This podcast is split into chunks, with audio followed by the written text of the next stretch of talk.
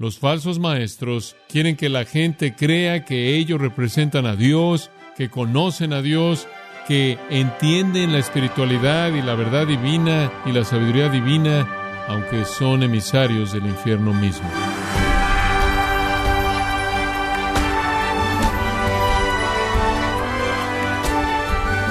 Le damos la bienvenida a esta edición de su programa Gracias a vosotros con el pastor John MacArthur.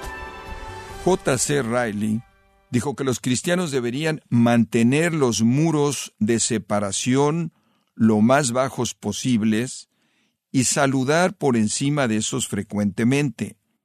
La unidad es ciertamente una prioridad para los cristianos, estimado oyente, pero el problema es que muchas iglesias se deshacen de muros que son esenciales, aceptando a aquellos que enseñan un evangelio falso y abrazan el error peligroso.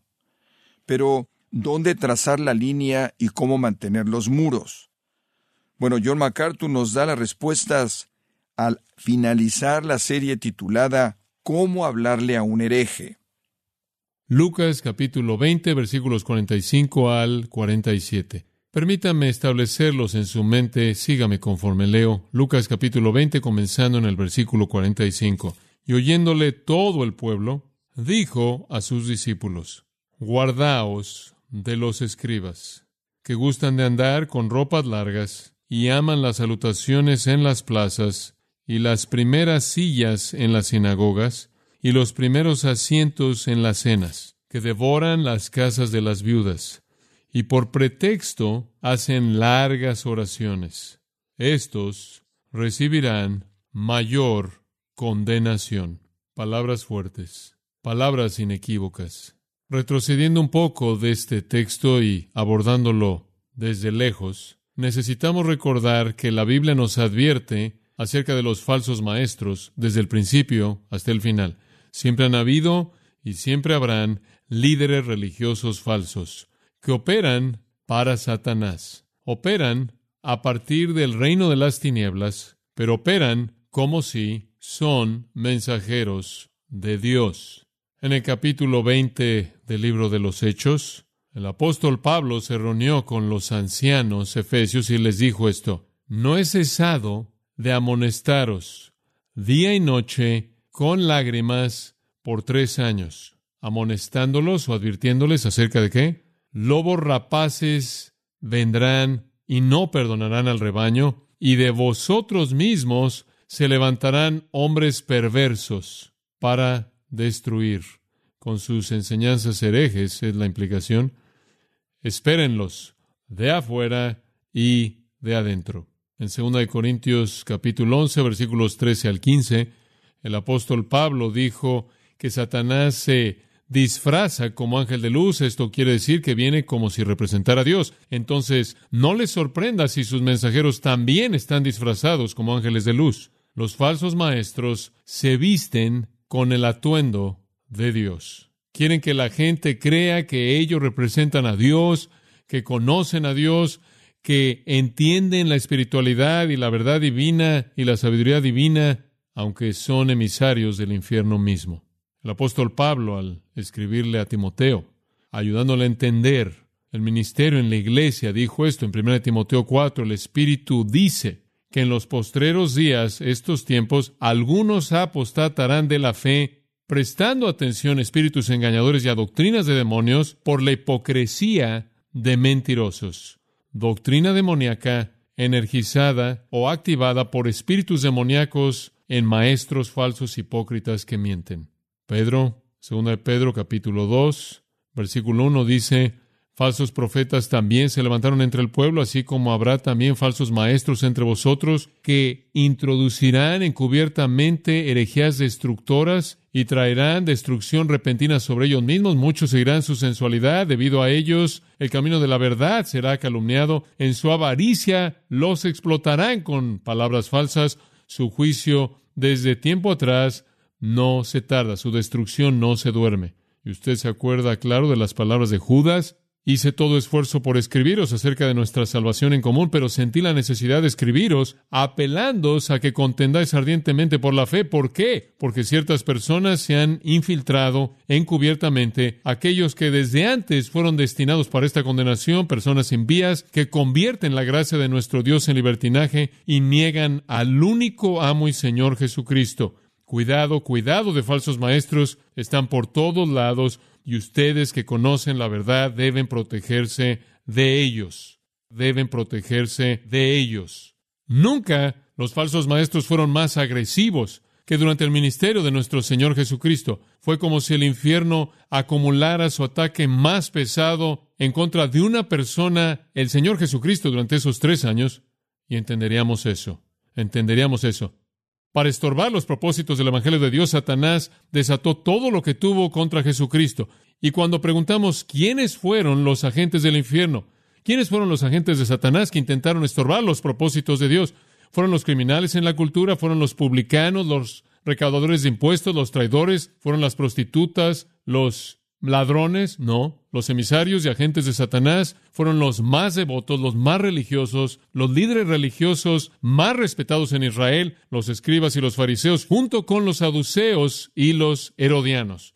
Todos se unieron en contra de Jesucristo. Acumularon toda su capacidad, toda su capacidad espiritual demoníacamente diseñada para atacarlo, para derribarlo, para estorbar los propósitos de Dios, Mantenga en mente, los enemigos del Evangelio fueron y siempre son los más peligrosos cuando son religiosos, especialmente los fariseos y los escribas, porque ellos controlaron la religión dominante del judaísmo en la época. Son imparables en su ataque en contra de Jesús. Ellos no tenían relación con los saduceos porque tenían una teología muy diferente. No se llevaban con los herodianos porque los herodianos eran políticos y estaban apegados a Herodes, quien ni siquiera era un judío tuvieron grandes diferencias el uno con el otro, los fariseos, los saduceos y los herodianos, pero en una cosa el infierno los unió a todos, y eso es en deshacerse de Jesús. Ahora veamos el texto. Tres puntos. Una precaución, caracterización, condenación. Veamos la advertencia. Muy simple. Guardaos de los escribas. Guardaos de los escribas. En el registro extensivo de Mateo de la denuncia del Señor es guardaos de los escribas y de los fariseos. Los escribas eran fariseos. Los escribas eran fariseos. Eran los expertos en la ley. No todos los fariseos eran escribas, pero los escribas eran fariseos. Habían fariseos que no eran escribas, pero los escribas eran fariseos. Eran los expertos en la ley. Eran la secta legalista de justicia personal. De hecho, los judíos tenían un dicho. El dicho iba así. Moisés recibió la ley y se la dio a Josué. Josué recibió la ley y se la dio a los ancianos. Los ancianos recibieron la ley y se la dieron a los profetas. Los profetas recibieron la ley y se la dieron a los fariseos y a los escribas. Eran los tesoreros de la ley de Dios. Eran a los que se les había dado el depósito, eran los expertos, eran los expertos de Israel. Ahora recuerde, usted tiene un reino teocrático en donde la ley es vista como la ley de Dios, no solo la ley bíblica, sino la ley de la tradición, las leyes que habían sido cultivadas a lo largo de los años. Todo ese conjunto de leyes era visto de una manera teocrática, todo era la ley de Dios. Entonces, aquellos que conocían la ley de Dios, interpretaban la ley de Dios y aplicaban la ley de Dios, eran los expertos en Israel. No solo eran los fariseos y rabinos y sacerdotes y otros que ayudaban a entender el significado de la escritura, sino que también interpretaban toda la ley, no solo en su interpretación, sino en su aplicación. Eran los expertos en la ley en Israel. Se preocupaban por todos los asuntos legales. Eran la fuerza dominante en el judaísmo, no solo en términos religiosos, sino sociales. Ellos se encargaban de todos los asuntos legales para la gente, propiedad, patrimonio, contratos, resoluciones. Todas esas cosas estaban en las manos de estos expertos. No era diferente entonces de lo que es para nosotros. Todos los asuntos legales en últimas terminan en las manos de expertos que llamamos abogados, y así terminó en las manos de los escribas. Pero desde el punto de vista de ellos, todo era sagrado. Y todo lo que emitían, toda posición que adoptaban, de hecho, supuestamente, era una representación de Dios y lo que Dios quería. Una administración o mayordomía, por así decirlo, de Dios. ¿Por qué? Debido a que ellos eran entonces los agentes de Dios, ellos tenían un peso enorme y confianza, la gente no tenía dónde volverse porque no había otro que no fueran los escribas que manejaran sus asuntos. Él advierte a todo mundo, tanto a la multitud y a los discípulos, a que se guarden. Proséguete a Po, guárdense en contra de. ¿Cómo va usted a hacer eso? ¿Cómo es que usted va a hacer eso? Debido a que están en todo, ¿cómo es que usted se va a extraer a sí mismo de este ambiente teocrático en donde todo está en manos de los escribas y ellos emiten su voluntad en todo? Lo último que Jesús les dijo es, básicamente son hombres buenos, tienen intenciones religiosas, tienen algún entendimiento espiritual, tengamos una conversación con ellos. Empújenlos, evítenlos, aléjense de ellos. Como Judas 23 habla, van a mancharse su ropa, o se van a quemar si se acercan mucho. ¿Por qué son una amenaza tan seria? Porque no son piadosos, no conocen a Dios, no tienen sabiduría espiritual, son destructivos, son agentes de Satanás, enviados para pelear en contra de los propósitos de Dios. ¿Entiende usted? Y esto es algo tan elemental y lo he dicho tantas veces a lo largo de los años, la religión falsa nunca refrena la carne. Entonces estas personas, todos operan como el peor de los no regenerados, nada más que no es aparente en la superficie. La religión falsa no puede someter el corazón miserable, que solo puede ser sometido por la regeneración. Y eso solo sucede mediante la verdad del Evangelio. Entonces siempre van a hacer una cosa por fuera y algo más por dentro. Guardaos de ellos. No son piadosos, no tienen nada espiritualmente que ofrecer, no pueden darle nada que sea benéfico, son destructivos, son mortales, son peligrosos. No se acerque a ellos, se va a quemar, se va a manchar. Aléjense. Esa es la razón por la que el Salmo 1, algo tan básico como el Salmo 1, dice esto. Al principio de los Salmos, lección 1, Bienaventurado el varón que no anduvo en consejo de malos, que no estuvo en camino de malos, ni se sentó en silla de escarnecedores. No se congreguen con ellos. De la precaución viene la caracterización. Aquí está cómo los caracteriza él. Versículo 46. Guardaos de los escribas que gustan de andar con ropas largas, llaman las salutaciones en las plazas y las primeras sillas en las sinagogas y los primeros asientos en las cenas, que devoran las casas de las viudas y por pretexto hacen largas oraciones. ¡Wow! Todo eso lo resume una palabra. Hipócritas. Toda la gente en la religión falsa son hipócritas. No conocen a Dios, no conocen a Dios. Usted no puede llegar ahí a menos de que sea por Cristo. Nuestro Señor no se refrena. El elemento primordial es que todos son farsantes espirituales. Todos son fraudes espirituales. Ahora su audiencia estará muy familiarizada con este tipo de cosas que hacían. Avancemos a lo largo de estas seis. En primer lugar, les gusta andar con ropas largas. La palabra griega stolé, de la cual obtenemos la palabra estola, esa palabra antigua, una túnica hasta el piso, y comienzan a desarrollar túnicas que eran muy diferentes de las túnicas de otras personas. Eran túnicas que tenían ciertas cosas pequeñas en ellas, marcas y cosas sofisticadas, se vuelven únicas y elegantes y túnicas caras que los identificaban como las personas santas. Ellos extienden los flecos de sus mantos. Mateo 23, 5 dice, y eso viene del Antiguo Testamento. En el Antiguo Testamento, ahí atrás en números, 15, versículos 38 al 40, Dios había ordenado que los judíos podían colocar pequeños flecos en la parte de abajo de la túnica y realmente era una especie de símbolo pequeño maravilloso para recordarles la ley de Dios. A donde quiera que usted va a ver eso y le recuerda de la ley de Dios. Jesús las tenía en su túnica, de acuerdo con Mateo 9:20, eso era lo que hacían. Pero los escribas y fariseos extendieron los flecos no para que fuera una mejor herramienta de memoria, sino para que fueran más ostentosos, para efectos de apariencia. No estaban tratando de llamar la atención a Dios y a su palabra, estaban tratando de llamar la atención a sí mismos como si fueran santos. Era una manera de posicionarse a sí mismos, de presentarse para alcanzar lo que querían. Y lo que ellos querían era meterse a las vidas de las personas y abusar de ellos y usar a la gente para sus propios propósitos. Entonces usaban ropa especial. Pienso en eso cada vez que veo a alguien vestido en algún atuendo ridículo religioso, desfilando como si fuera alguna indicación de una santidad mayor, en lugar de que fuera una pequeña cosa en la parte de abajo de la túnica para mostrar la sumisión a la ley de Dios.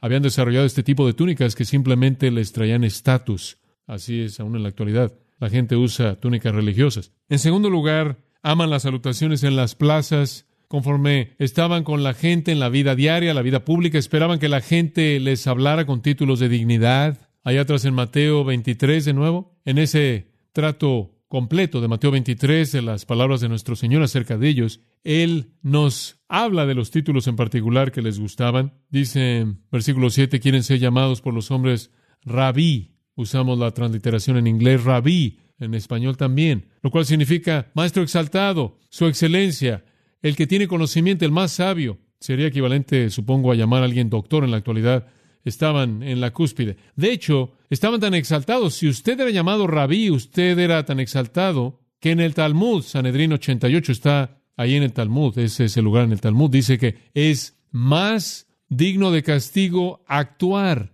en contra de las palabras de un escriba que en contra de las palabras de la escritura. Querían ser llamados excelencia, elevado, el que más conocimiento tiene exaltado.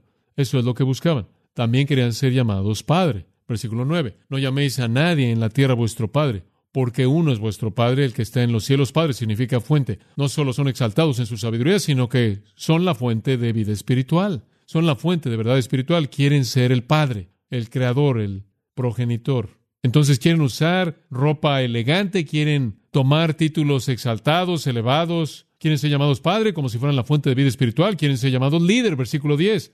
No sean llamados líderes porque uno es vuestro líder, ese es el Cristo. Llámense siervos. Quieren ser los líderes. Ese es el que determina la dirección, ese es el que determina el destino, el que establece el curso. Los falsos maestros nunca son humildes. Usan la fachada de humildad, pero mantenga en mente algo si usted rechaza la verdad. Eso es lo más soberbio que usted puede hacer, colocarse en contra de Dios y su palabra, ¿verdad? Usted rechaza la Biblia, usted rechaza el Evangelio. Ese es el acto definitivo de soberbia. Los falsos maestros nunca son humildes. Lo más soberbio que usted puede hacer es rechazar la palabra de Dios, rebelarse en contra de ella. Eso es lo que hacen. Quieren ser exaltados por título y por atuendo. En tercer lugar, aman no solo los saludos respetuosos, las salutaciones en las plazas, sino que también aman las primeras sillas en las sinagogas. Ellos tenían plataformas elevadas en la parte del frente de la sinagoga. Los escribas más importantes, los fariseos se sentaban en esa plataforma elevada, reconocidos como los expertos en la ley, los escribas que visitaban, que venían de su propio lugar a otra sinagoga, esperaban ser acompañados al lugar elevado. ¿Comienza usted a entender el panorama?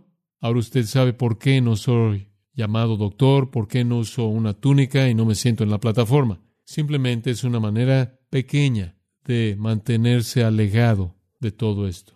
Y después, en cuarto lugar, aman los primeros asientos en las cenas. Cualquier tipo de ocasión especial quieren el lugar de honor, el cual está al lado del anfitrión, Quieren ser el centro de atención, el más honrado de todos. Esto es lo que buscan. Todo tiene que ver con soberbia. Todas esas cuatro cosas tienen que ver con soberbia, elevarse. Eso es lo que buscan. Los líderes religiosos buscan esto, los líderes religiosos falsos. Y da un giro con el quinto versículo 47, que devoran las casas de las viudas. Ahora, ¿qué es esto? En primer lugar, permítame tan solo decirle, la palabra devoran es una palabra muy fuerte. Hay un verbo en el griego, es thio. Significa consumir o devorar o eso es metafórico. Literalmente significa comer, la palabra para comer. Pero metafóricamente, devorar o consumir. Esto no es estío, esto es catestío. Siempre cuando usted añada una preposición al principio, usted intensifica el verbo. Esto es consumir totalmente, saquear, devorar. De ahí, devorar, en el sentido más fuerte. Ellos buscan a los más indefensos.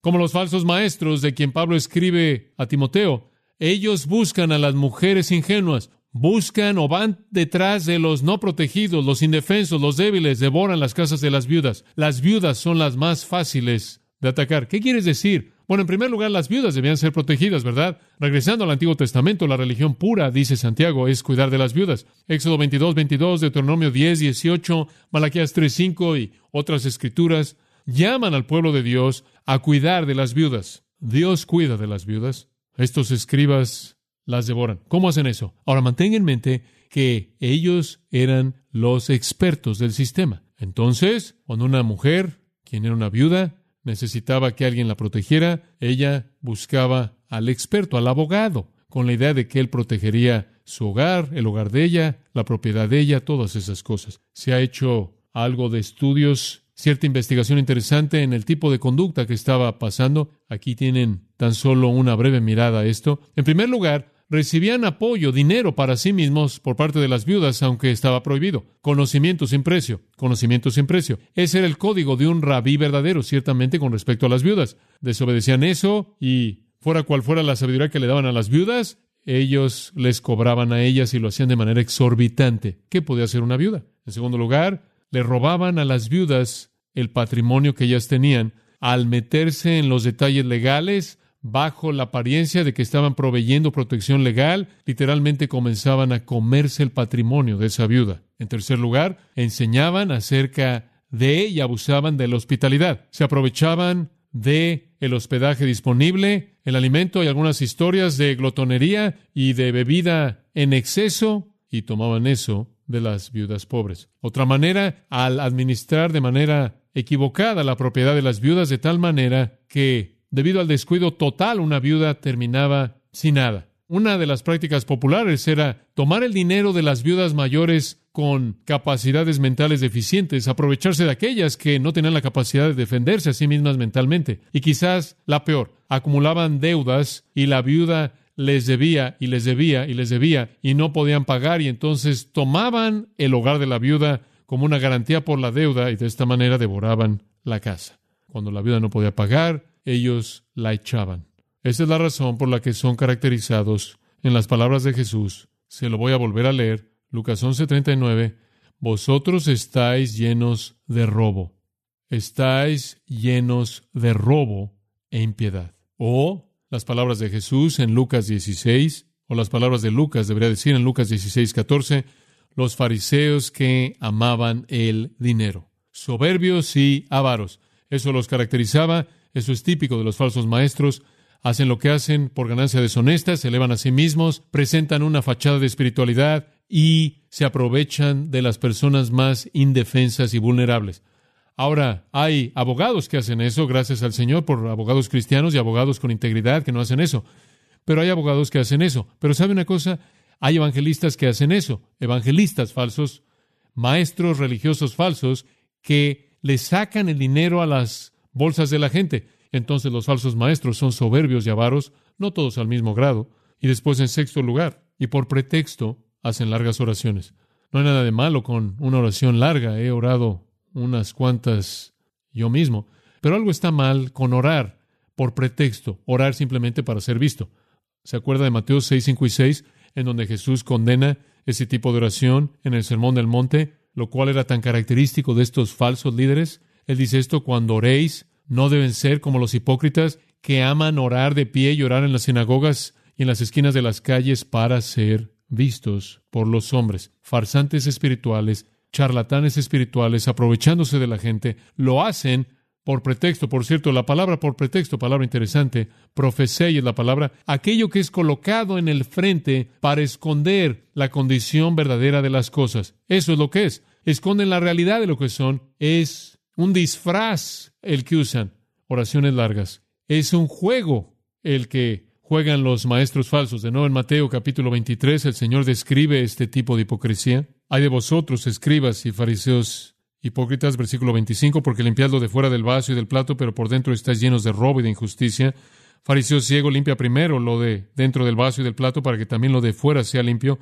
Hay de vosotros, escribas y fariseos hipócritas, porque sois semejantes a sepulcros blanqueados, que por fuera la verdad se muestran hermosos, mas por dentro están llenos de huesos de muertos y de toda inmundicia. Así también vosotros por fuera la verdad os mostráis justos a los hombres, pero por dentro estáis llenos de hipocresía e iniquidad. Esas son las personas más religiosas en Israel. Jesús no tuvo una conversación con los más religiosos en Israel. Él emitió condenación. Esa es la razón por la que Mateo 23 de nuevo mientras que usted está ahí. Véalo, versículo 15, hay. Eso significa condenación, maldición, versículo 16, hay.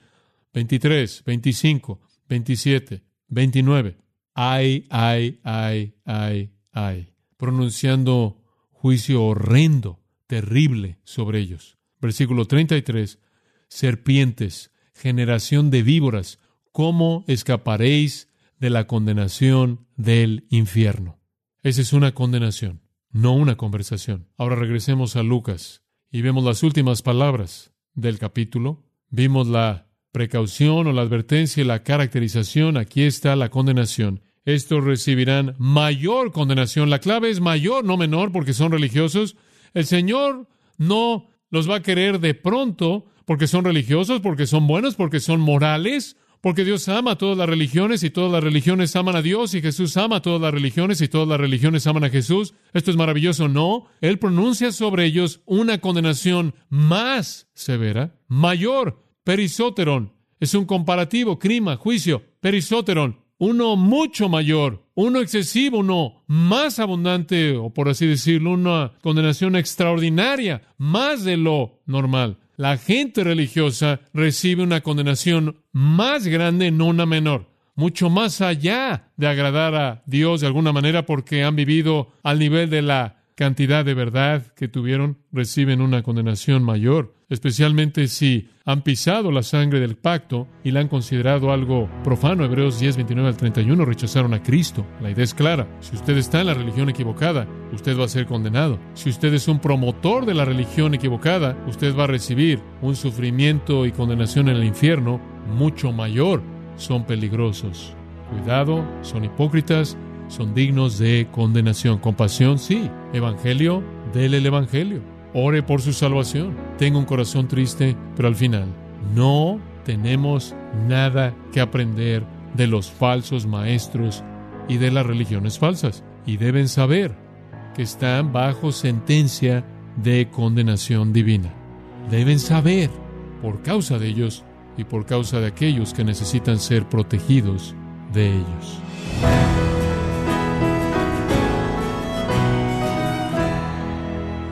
Hemos escuchado a John MacArthur mostrándonos cómo Jesús valientemente confrontó el error y condenó a los falsos maestros para que adoptemos la misma actitud al enfrentar a gente propagando falsa doctrina. Esto como parte de la serie Cómo hablarle a un hereje, aquí en Gracia a vosotros. Estimado oyente, tenemos disponible el nuevo libro titulado Jesús Preguntas y Respuestas, escrito por John MacArthur.